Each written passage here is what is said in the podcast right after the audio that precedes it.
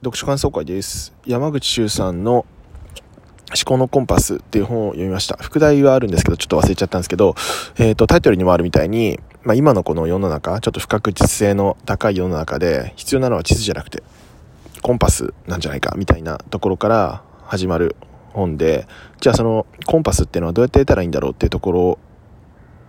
の問いに対して、まあ、5人の56人だったかな？6人か分か分かんないですけどあの方と対談をしてその中でヒントを見つけていくっていうそんな構成になってます、まあ、その対談されてる方たちの著作ですとかそういったの結構割と僕読んでるものが多かったので比較的その対談の内容が入ってきたんですけど読んでない方もいて